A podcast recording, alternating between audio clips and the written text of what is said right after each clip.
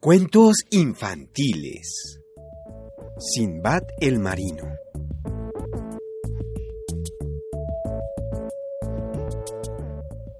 Después de un naufragio, un joven llamado Sinbad se vio lanzado sobre el lomo de una ballena.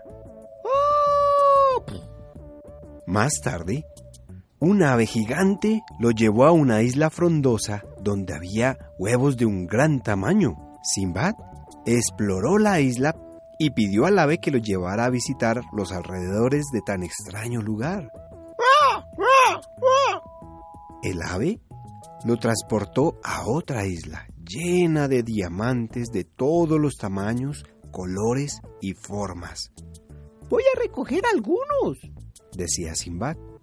Pero al regresar, un gigante de un solo ojo, que era el dueño de la isla, lo hizo prisionero. ¡Ah! ¡No, gigante! ¡Socorro! ¡Socorro! Lo encerró en una celda junto a la princesa Yamida, que era hija del rey de un lejano país. ¡Oh, pobrecita! Tranquila, yo te salvaré. Sinbad cogió una de las tinajas y cuando el gigante se acercó, le metió la cabeza dentro. ¡Ten, gigante! De este modo, Sinbad y la princesa pudieron escapar y se dirigieron al palacio de Yamida. ¡Vamos, corramos, corramos, princesa! Poco tiempo después, los dos jóvenes contrajeron matrimonio. ¡Oh, qué contenta estoy, Sinbad!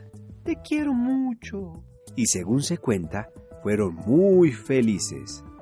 Y colorín colorado, este cuento se ha acabado.